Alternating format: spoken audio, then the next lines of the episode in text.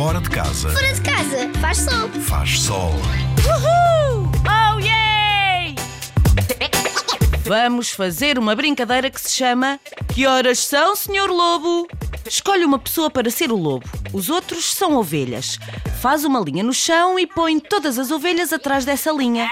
O Senhor Lobo fica de costas para as ovelhas, a cerca de 3 metros. Então as ovelhas perguntam em coro: Que horas são, Senhor Lobo? E conforme as horas que ele disser, têm de dar tantos passos na direção dele. Por exemplo, se ele responder: São sete horas, todos têm de dar sete passos. Uma hora significa um passo e assim por diante.